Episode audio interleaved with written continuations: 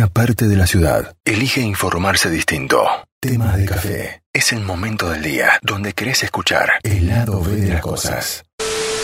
Estamos el programa hablando del humo que nos invade la ciudad, casi costumbre de todas las mañanas y de casi todo el, todos estos últimos inviernos. ¿eh? Ya viene, viene de hace unos cuantos años este tema y es tan recurrente y no solamente trae problemas en el tránsito como accidentes, cortes de ruta y todo eso, sino también cómo nos afecta a nosotros, ¿eh?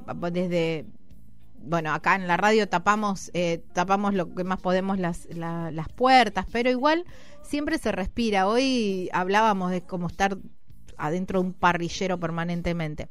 Pero dijimos, bueno, vamos a hablar con los profesionales para saber bien a ver de qué se trata y cómo nos afecta todo este humo terrible a nuestra salud. Por eso lo llamamos al doctor Mauricio Donari, él es neumonólogo, que amablemente dejó un ratito o nos da un poquito de su tiempo para poder desasnarnos y poder conocer un poquitito más sobre esto. Hola Mauricio, gracias por tu tiempo.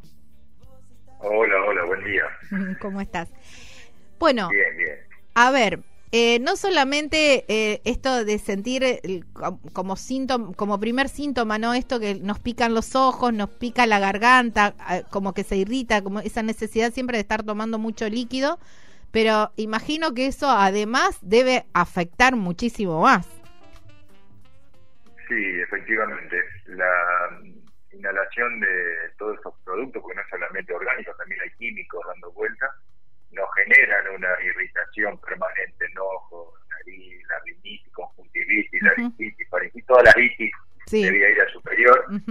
también exacerba a aquel que ya tiene patología respiratoria o, cardiológica. Claro. Este, existe el paciente con dolor de pecho, eh, que se asustan, van al médico, o sea, no, no es solamente la afectación desde el punto de vista orgánica o patológica que ya tiene, sino también aumentan las consultas en los centros médicos, hay un costo en general para toda la población que es bastante considerable, amén de todo lo que sea este, afección de vía respiratoria, ¿no? Claro, hoy hablábamos eh, quienes, eh, justamente los alérgicos, los asmáticos, quienes están saliendo de un COVID, quizás, claro.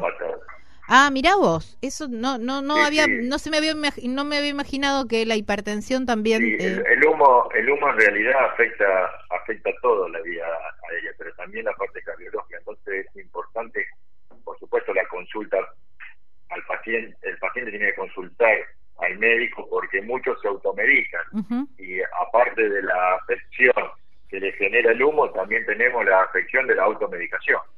Entonces, ah. bueno, es múltiple el causal de, daño que hace el humo y esta gente que no les interesa absolutamente nada. Sí, bueno, esa es una, una cuestión aparte. Pero, eh, Mauricio, ¿y cómo tenemos que, a ver, vamos por un lado, cómo prevenir de alguna manera? Hoy hablábamos fuera de aire, por ahí decíamos del barbijo, que por ahí me parece, decían que las partículas son más pequeñas. pero... el, barbijo es lo mejor que hay, o sea, independientemente de, la pandemia, de COVID y, de otras afecciones, ustedes vieron que durante el aislamiento que hubo en Argentina disminuyeron notablemente las patologías respiratorias. Eh, no solamente fue por la disminución del contacto social, sino también por eh, usar barbijo eso disminuye notablemente las afecciones respiratorias y la inhalación de todos esos productos químicos que andan poluando en el área, por supuesto. Así que el barbijo sería ideal. Después, yo escuché que estaban diciendo de, tapar las ventanas, tapar las puertas, uh la puerta. Se hacen en, realidad en lugares donde el fuego se ve. Entonces, eh, aquí ya, acá tenemos humo, el humo se va a filtrar en todos lados. Las rendijas de las puertas eh, va a disminuir notablemente si, si, ponemos toallas mojadas o trapos mojados en, los lugares donde uno observa que filtra el humo. Claro. Pero la prevención es la, el no inicio de los, incendios. Sí, bueno, pero eso, claro. Lo que pasa, Mauricio, que eso no lo podemos manejar. Digamos, vamos por las variables que nosotros podemos manejar.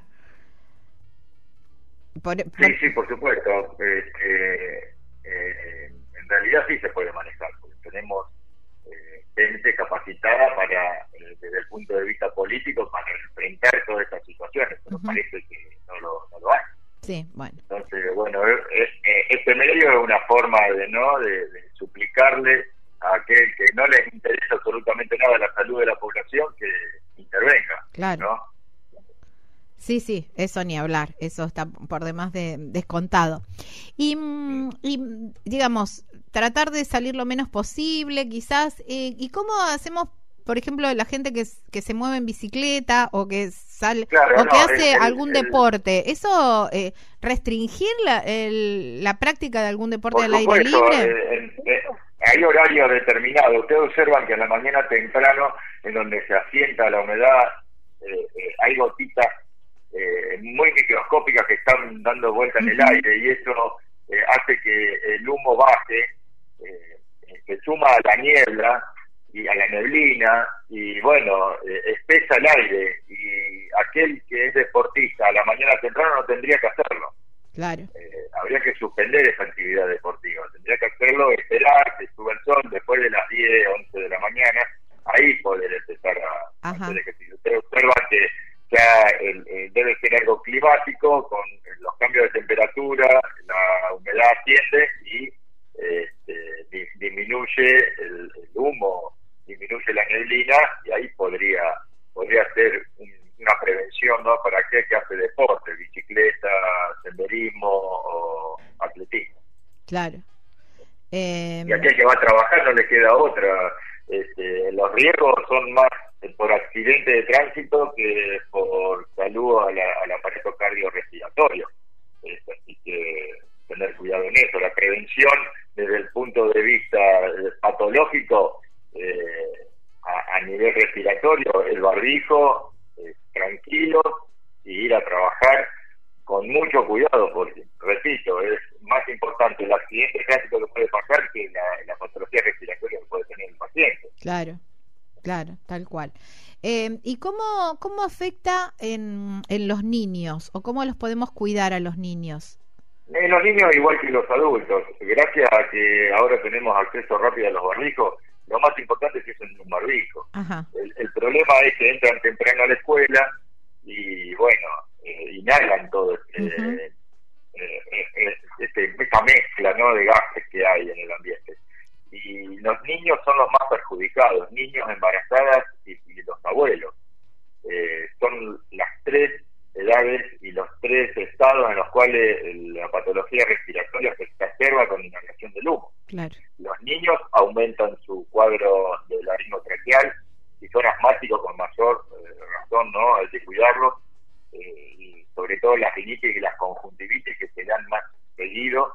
es muy irritativo el humo eh, comienzan siendo alérgicos para terminar siendo inflamatorios en la vida aérea y bueno, en todo lo que sea en las calidades de un inhale, ¿no? En nariz, boca, oído, hacen todo un cuadro eh, de vía aérea superior e inferior que, bueno, pobres chicos tienen que faltar a la escuela, consultar al médico, eh, etcétera, etcétera. Todas las otras consecuencias, ¿no? Además de, eh, del, del de, la, de, la enfermedad, de lo patológico, tal cual, tal cual. Y mm, en, hay alguna, mm, no, no medicación, pero por ejemplo, nosotros acá tomamos mucha agua, ¿eso colabora o es una o es un es algo así que que pasa, digamos, o lo hacemos para mejorar? Está muy bien. La humidificación de la vía aérea es muy importante. Eh, todos estos irritantes secan la vía aérea que está muy bien inhalar, por ejemplo, hacer vapor de agua en casa o bien tomar mucho líquido, hidratarse. Ajá. es excelente la medida, está muy bien. Eso no quiere decir que no que vas a evitar en gran medida la irritación, pero bueno.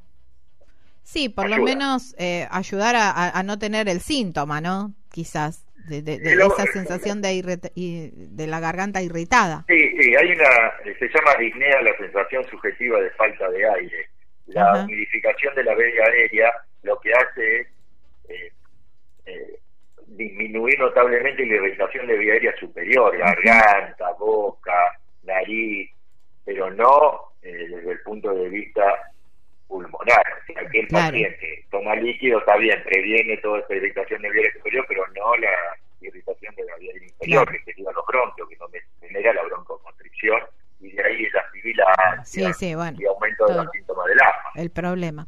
Eh, ni hablar del paciente POC, ¿no? Los pacientes fumadores peor todavía. Claro, sí, ni hablar ni hablar. Mauricio, ¿y hay alguna forma que podamos, em, digamos, ir a la consulta y, prevenir, además de esto que estamos hablando, con alguna medicación? Siempre, por supuesto, em, hablando de una, alguna medicación recetada por el médico, ¿no? Medicamentos preventivos para esto no, no hay, salvo tomar algún antialérgico. Eh, pero siempre, claro, pero siempre indicado por el médico, no es cuestión de ir a la farmacia y decir me dame un antialérgico y nada más. Siempre indicado.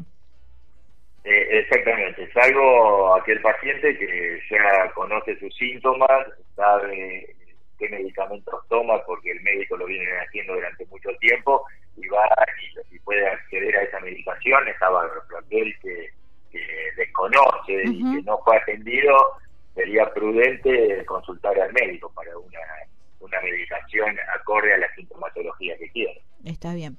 Eh, entonces, en resumen, tratar de evitar salir, eh, digamos, o, hacer alguna actividad en las horas que está el humo. Si tenés que salir, usar el barbijo, hidratarte bien, serían como las eh, las pautas a seguir en estos en estas mañanas de tanto humo. Exactamente, exactamente. La prevención pasa por la disminución de la inhalación de todos esos irritantes, nada más. Eh, no, hay, no, no, hay otra forma, eh, no hay mucho para hacer. Claro. te digo que es más importante desde el punto de vista preventivo no incendiar, ¿no? Sí, ni hablar. Eso estaría, eso sería genial, eso sería maravilloso en un mundo ideal que no lo tenemos. Mauricio, agradecerte muchísimo porque bueno, e, en estas mañanas era importante tener la palabra de un profesional porque viste que está mucho che, hace esto tal otro, el, el, el, consejo del otro que no sabe nada y dijimos bueno, tengamos la, la, la palabra de un profesional que nos diga la posta. Está bien, está bien, pero es, más que nada el sentido común, ¿no? Que prevalece ante todo. Ahí está. Este, y después, bueno, que tengan cuidado aquellos fumadores, aquellos con patologías cardiovasculares, que, que parezca que no va a hacer nada, sí lo hace, el humo irrita y genera síntomas eh, muy parecidos a otras enfermedades cardíacas que generan eh, temor. Claro, está este, bien. Así que Buen dato tengan cuidado y consulten temprano. Buen dato, muy buen dato. Muchísimas gracias, Mauricio. Te mando un abrazo enorme. Otro para ustedes. y, a, toda la audiencia. chau, chau, chau, chau, Estábamos hablando con el doctor eh, Mauricio Donari, eh, que él es neumonólogo, hablando un poco de cómo prevenir o cómo evitar algún mal mayor con el humo que tenemos en la ciudad.